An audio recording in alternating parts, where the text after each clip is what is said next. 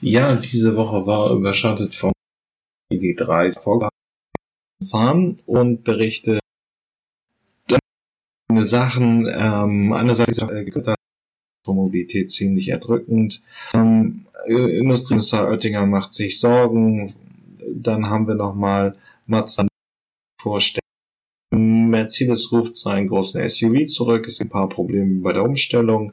Vielleicht gibt es eine spannende neue Ladetechnik und äh, der massive Ausbau der Ladesäulen soll auf jeden Fall auch noch kommen. Es gab ein Auto bei der Kanzlerin ähm, und wir schauen uns mal eine Modellvorstellung vom Tesla Model 3 übernimmt das. Spezieller kommt, der Bürgermeister Laubes ähm, ja, wie ich auch hier berichtet habe, ist jetzt am 4.11. 2019 die hm, Produktion vom ID3 bei Volkswagen angefangen. Die Bänder sind laufen nun. Sie können das Fahrzeug aber auch wahrscheinlich erst so richtig im nächsten Sommer haben. Aber es geht jetzt los und im Zuge dessen hat es mal wieder einen Autogipfel gegeben. Ist jetzt gefühlt der dritte dieses Jahr. Ähm, und ich will nur kurz die Chronistenpflicht klarkommen. Ähm, es sind ein paar Punkte verabschiedet worden. Massiver Druck auf die Ausbau der Ladeinfrastruktur. Äh, es ist eigentlich nicht sonderlich interessant, aber das Verkehrssystem soll, das Verkehrsministerium soll nochmal äh, den Ladeinfrastrukturausbau beschleunigen und vor allen Dingen mit der Zielmarke bis 2025. Ähm, jetzt rutschen die Horizonte halt immer näher dran. Ähm, ja, es soll 1000 Schnellladestationen jetzt geben und äh, außerdem will man wieder mal äh, Kundenparkplätze an Supermärkten verstärkter ausbauen. 1000 Schnellladestationen sind ähm, die äh, mit einer Ladeleistung von 350 kW an Autobahnen. Ähm, damit können Sie dann auch in, mit dem Elektroauto in, in Urlaub fahren. Also momentan reden wir ja bei den Neufahrzeugen 2019 so von 300, bei Kleinwagen, bei Kompakt 400 Kilometer Reichweite. Das wird dann ein bisschen eng, aber dann haben sie innerhalb von 15 Minuten, das ist eine normale Kaffeepause an der Autobahn, eben auch schon wieder 80 Prozent Leistung drauf. Ähm, Tankstellen sollen jetzt wieder Verkehrs äh, in den Punkt, äh, in die, in die Ladeinfrastruktur ähm, eingebunden werden. Es soll also eine Auflage für neue Tankstellen geben, äh, Ladepunkte vorzuhalten. Ähm, das war auch klar. Es sollte 15.000 äh, Ladepunkte auf Betriebsgeländen geben. Und man fra äh, fragt sich, ob es nicht eine Kompensationsmaßnahme für die Mineralölwirtschaft sein kann, wenn man Ladestationen aufbaut. Es ist sicherlich schlau, weil halt ähm, Tankstellen da liegen, äh, wo es, wo es verkehrsgünstig, wo viel Verkehrsaufkommen ist. Das haben die sich schon überlegt, wo sie ähm, fossile Verbrennertankstellen hinbauen. Und deswegen bauen sie, ist es auch sinnvoll, da einen Elektro-Ladepunkt äh, hinzulegen. Also es gibt mal wieder Fördermittel, der Druck auf die, äh, auf die Wirtschaft soll aber auch verstärkt werden. Ja, das wäre so ähm, dazu zu sagen. Es ist natürlich klar, dass die Politik massiv Druck macht. Ähm, und man kann natürlich auch den Zusammenhang nicht verhehlen. Jetzt hat äh, der größte Autohersteller der Welt oder sind sie die zweitgrößten ähm, Elektrofahrzeuge im Angebot, nämlich Volkswagen und als solche eben eine riesige Bedeutung in Deutschland, auch allein schon mit der ganzen Zulieferindustrie und jetzt muss massiv gepusht werden in möglichst schnellen Hochlauf. Volkswagen hat für die Idee auch schon 20.000 Vorbestellungen, das ist auch schon ordentlich. Man muss bedenken, dass durchschnittlich jetzt vom Verbrenner Golf 200.000 Einheiten abgesetzt werden. Also es ist schon an die ersten Anforderungserfolge da. Die Politik, ich berichte ja hier nichts anderes, pusht massiv in die Richtung mit Ausnahme der AfD und mit Ausnahme das, was wir so als Technologieoffenheitsdiskussion von der FDP hören.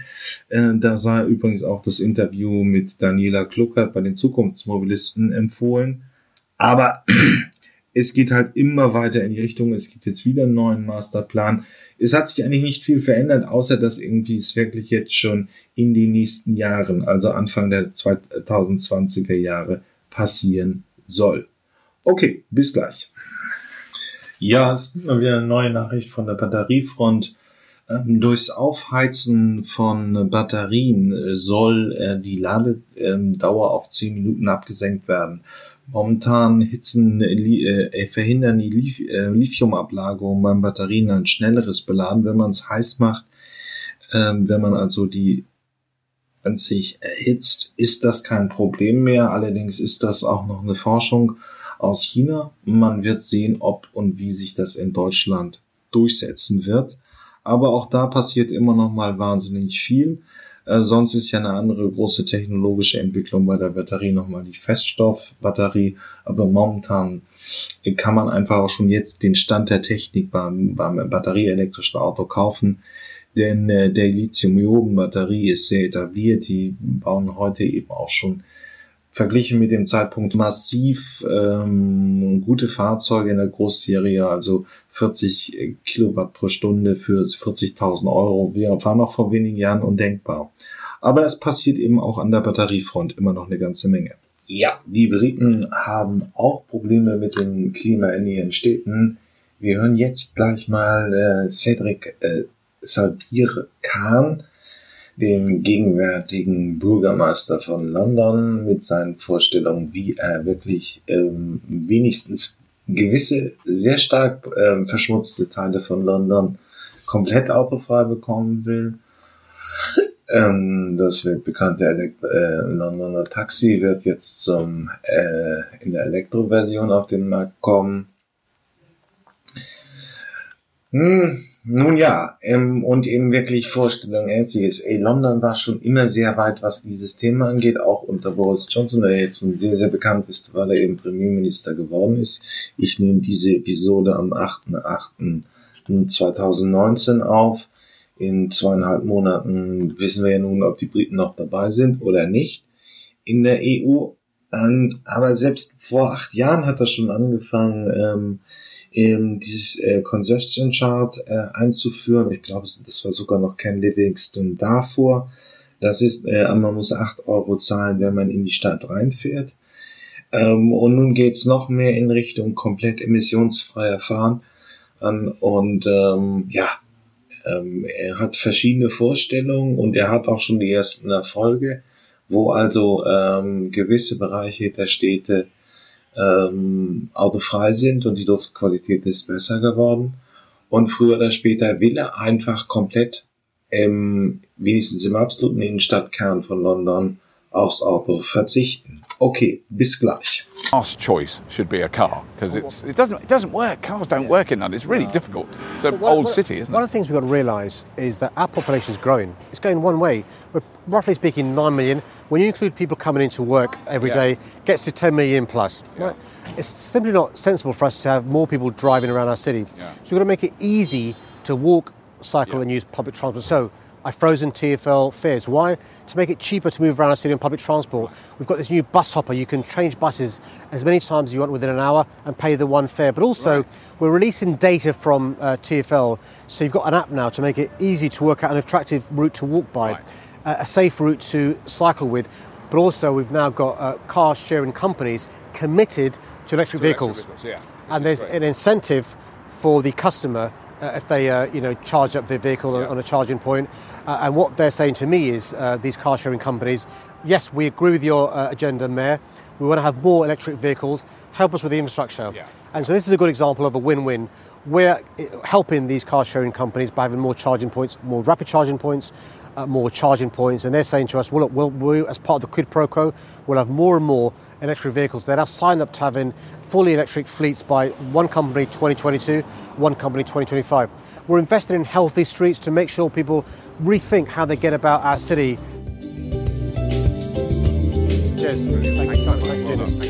And that was it. Mayor Khan then went off to do another 30 interviews, mostly about President Trump. But that was all we had time for please do uh, subscribe to Fully Charged. Have a look at the Patreon link beneath this video. There's other links about the London Electric Vehicle Initiative. And well, as always, if you have been.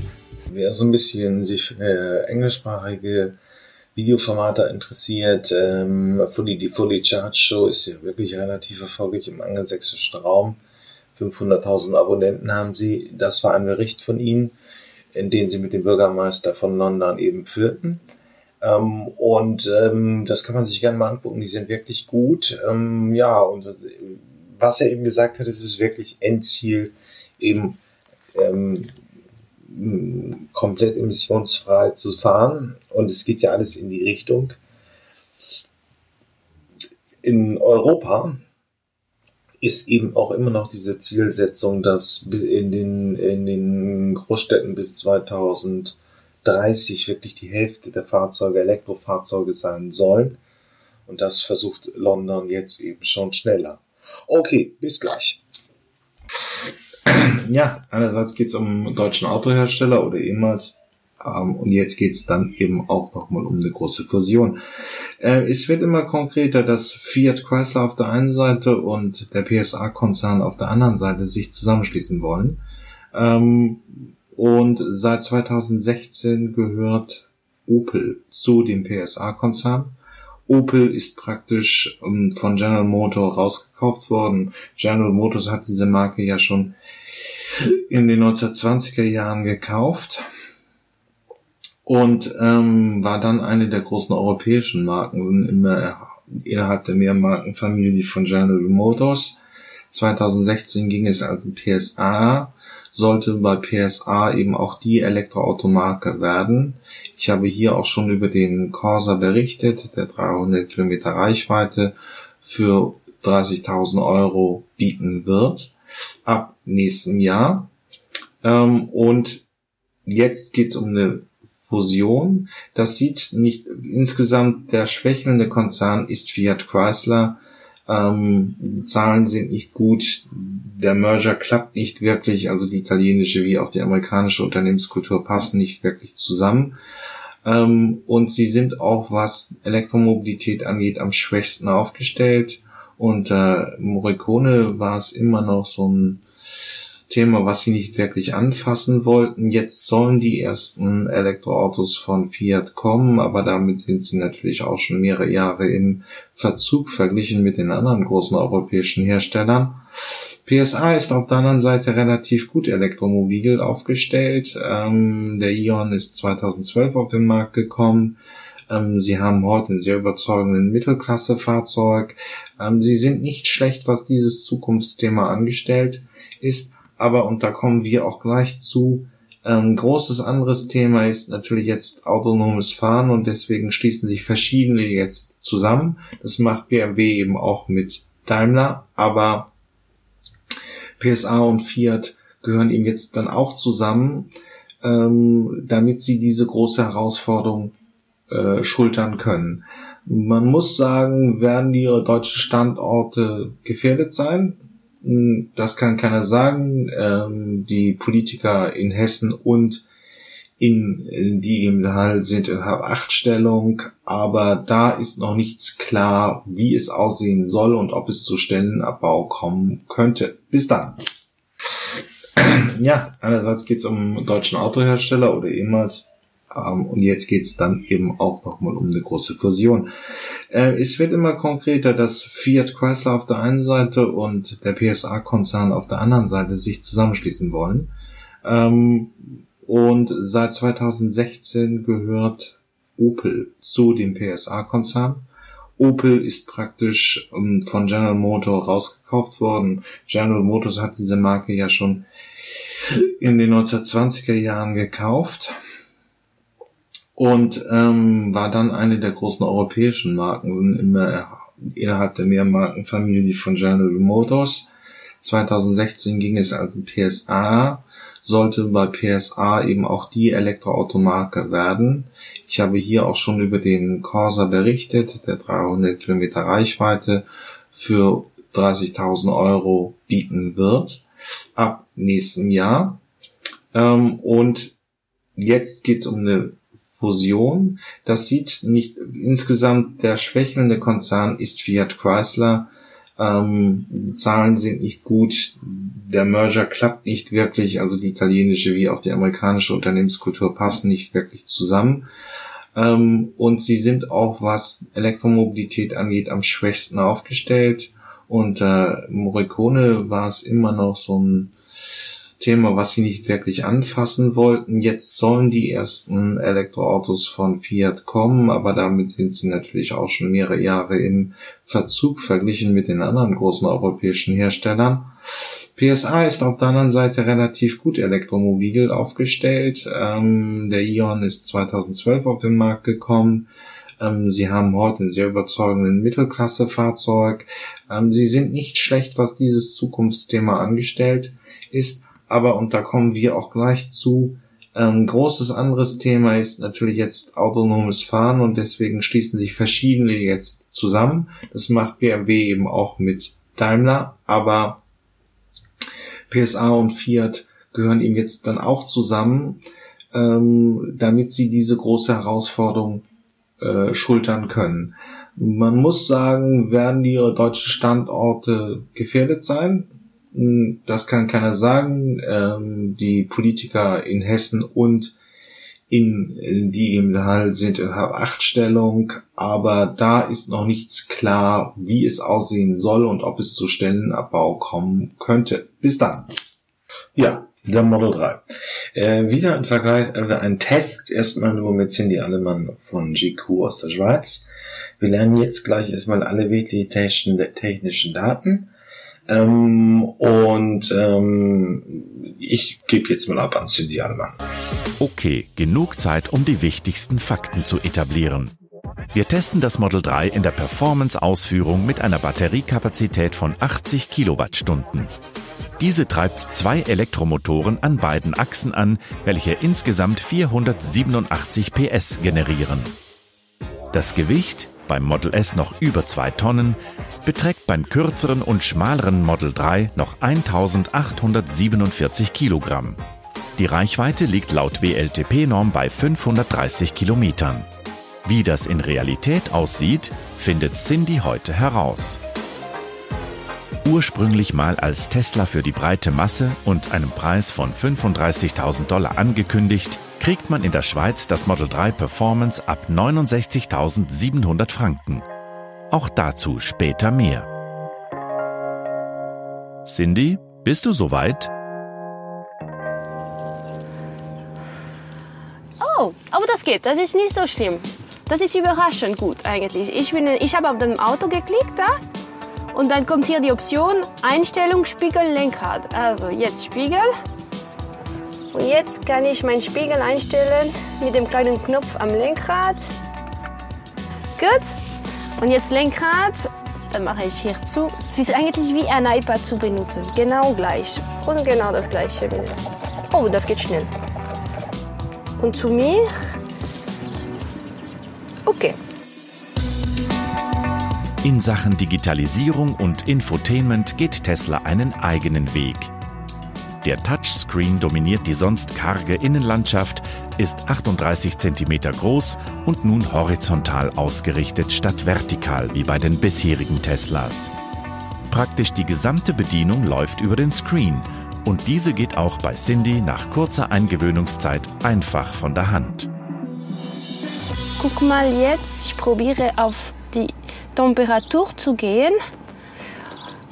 Und guck mal, was ich machen kann. Ich kann hier die Lüftung, die wählen, von der Lüftung wählen, von wo das kommt. Von unten, von oben, seitlich. Es ist schon sehr, sehr futuristisch. Es ist sehr schön, angenehm so, wenn ich stehe.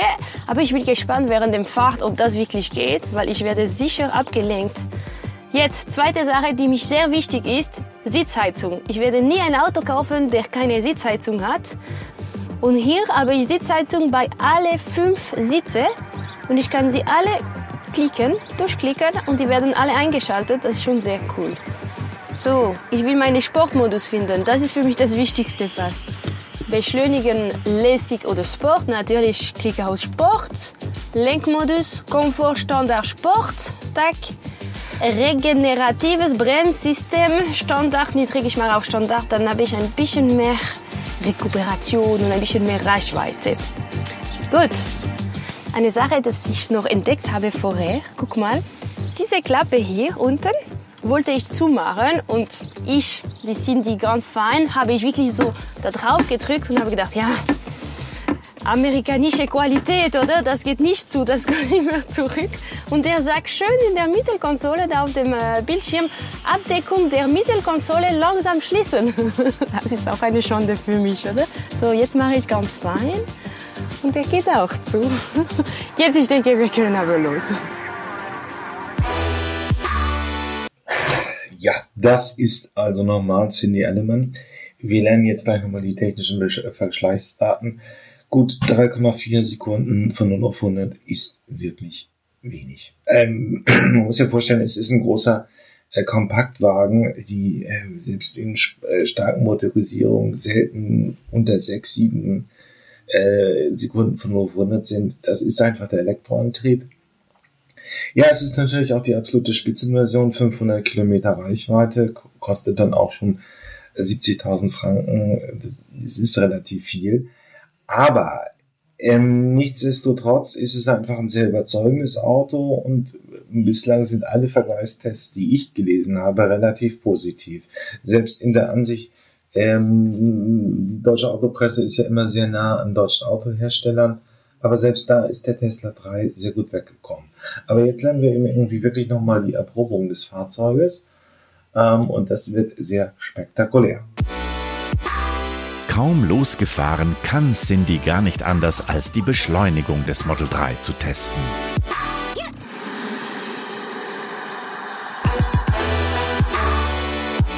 ...3,4 Sekunden auf 100, das ist natürlich nicht ganz wie beim Model S, aber auch nicht allzu weit weg.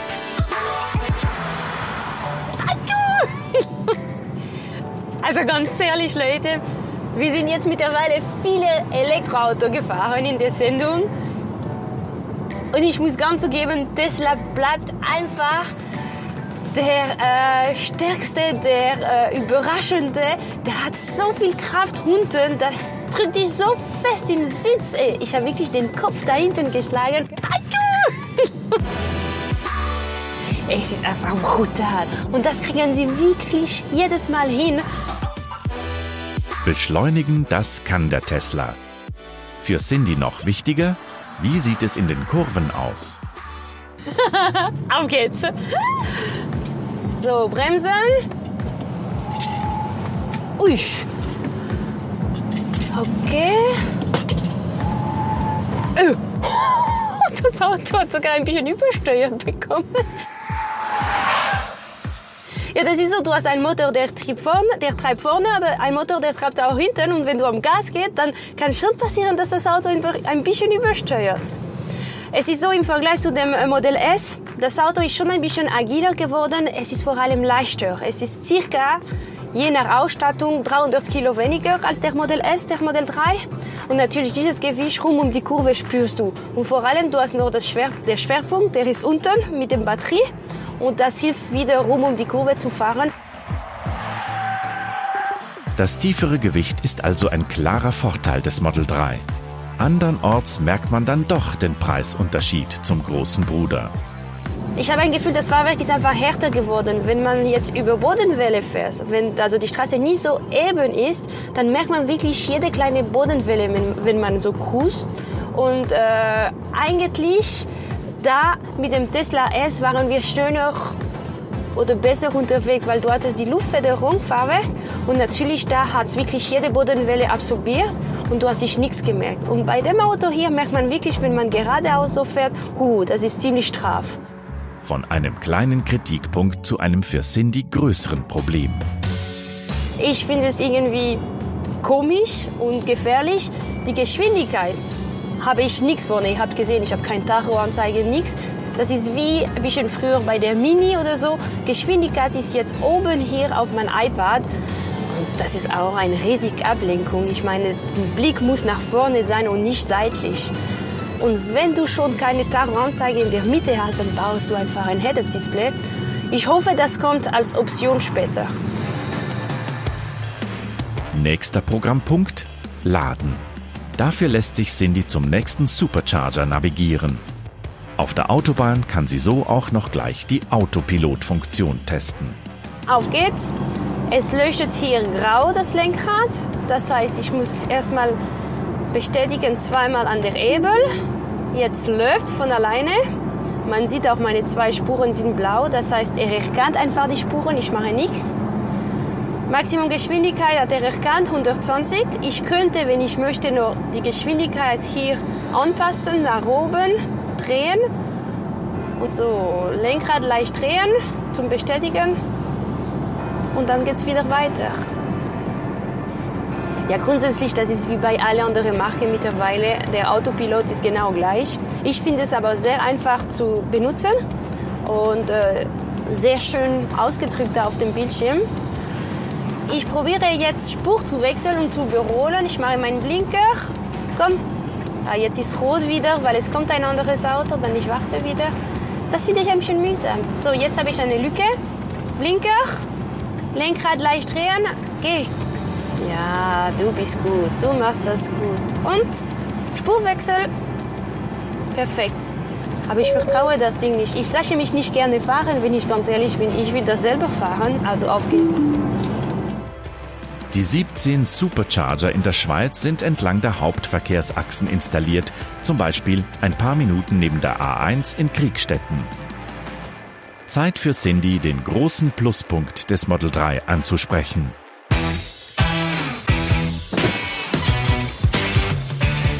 Das ist klar das Hauptthema. Bei Elektrofahrzeugen ist natürlich Reichweite. Bei der Performance-Modell sagt Tesla, du hast eine Reichweite von 530 Kilometer. Wir, also das Team und ich, sind ein paar Mal das Auto gefahren und da haben wir festgestellt, eine Reichweite von ca. 400 Kilometer. Je nach Fahrstil sogar ein bisschen mehr. Also in meinem Fahrstil war nicht mehr drin als 400, das gebe ich zu. Aber trotzdem ein super Wert. Und vor allem dieses Gefühl, du hast nicht ständig auf die Reichweite geschaut, das ist total Entspannung und das ist das erste Mal, dass ich dieses Gefühl habe mit einem Elektrofahrzeug. Beim Dreh bewegt man sich natürlich extrem. Im normalen Alltag ist auch eine Reichweite von bis zu 500 Kilometern bei entsprechendem Fahrverhalten durchaus realistisch. Das ist ein beeindruckender Wert und steht momentan konkurrenzlos da. Auto ist voll geladen, das leuchtet hier grün. Ich kann ausstecken. Das ist auch jetzt neu bei dem Supercharge. Früher war kostenlos, jetzt kostet 30 Rappen pro Kilowattstunde. Bei mir, das hat genau 5,70 Franken gekostet und ich habe 127 Kilometer geladen. Zum Glück, ich muss nichts bezahlen, das ist ein Flottenfahrzeug. So, jetzt bin ich wieder voll geladen, es kann losgehen.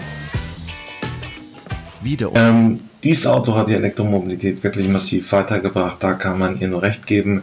Das Auto fährt ähm, ähm, schnell und überzeugend und eröffnet wirklich so der Mittelschicht das elektromobile Fahren.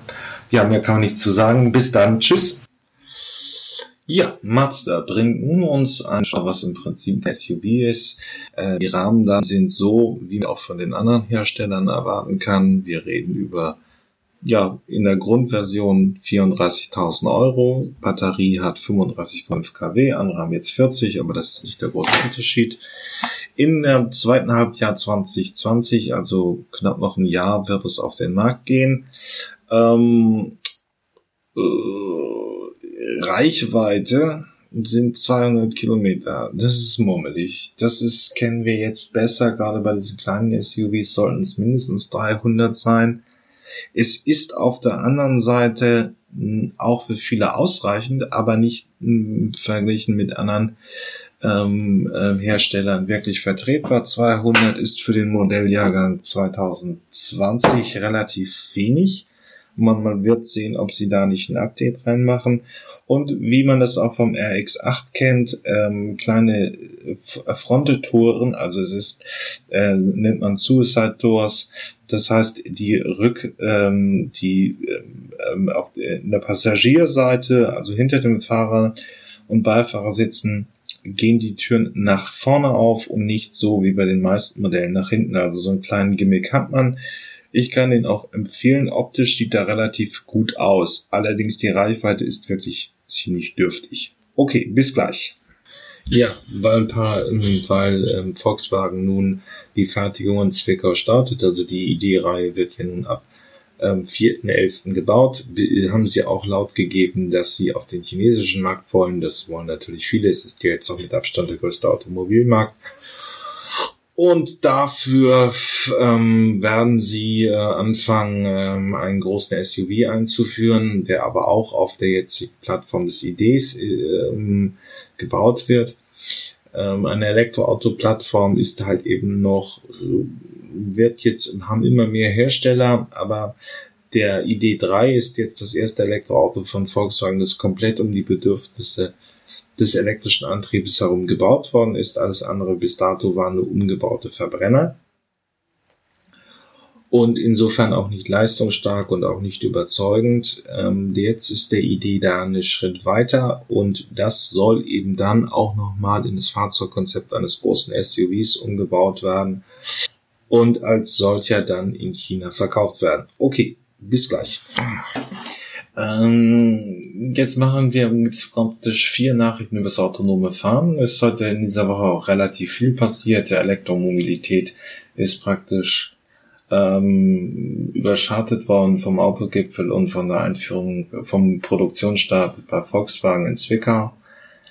Aber Günter Andinger hat sich zu Wort gemeldet, unser Wirtschaftskommissar nun scheidender Wirtschaftskommissar, befürchtet, dass die Autoindustrie ihre führende Rolle verlieren wird.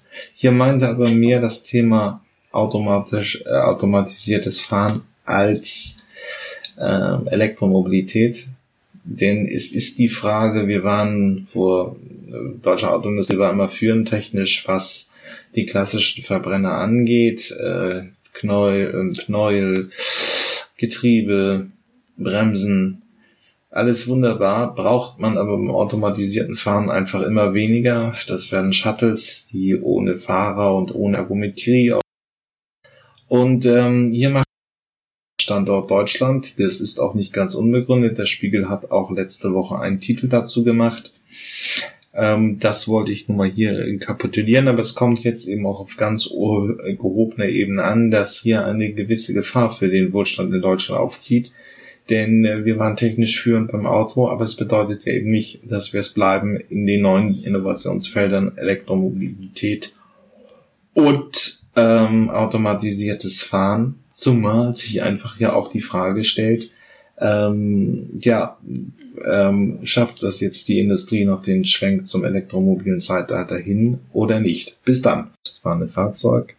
Man, ähm, der große Mobilfunkkonzern und führend eben beim Datenstandard 5G ähm, sieht auch da für sich Potenziale. Das ist auch klar gewesen. 5G ist einfach eine Voraussetzung dafür, wenn man wirklich selbstfahrende Autos so einsetzen will wie normale Personen-PKWs. Nur die, was jetzt auch in Deutschland rumfährt auf der Straße des 17 Junis und ähnliches, also diese Shuttle-Betriebe im öffentlichen Dienst, die kommen auch einfach mit jetzt den bestehenden WLAN-Standards aus. Aber nichtsdestotrotz ergibt sich hier ein Marktpotenzial für Huawei. Und man möchte eben in die Radar- und Sensorentechnik rein und investiert hier fleißig. Ähm, also wir haben jetzt auch äh, die chinesischen und Tech-Konzerne im Prinzip im Boot. Nicht nur die Amerikaner, Google ist mit Waymo ja schon relativ führend, aber das ist jetzt auch noch dann der Fall, wenn man sich die Chinesen anguckt. Okay, um das eine Submarke BMW 2013 gegründet worden ist. Ja, und jetzt zieht Volkswagen nach mit Autonomy, gründet eine Tochtergesellschaft für das Thema selbstfahrendes Fahrzeug, vollautomatisiertes Fahren. Geben es bis also nicht klar.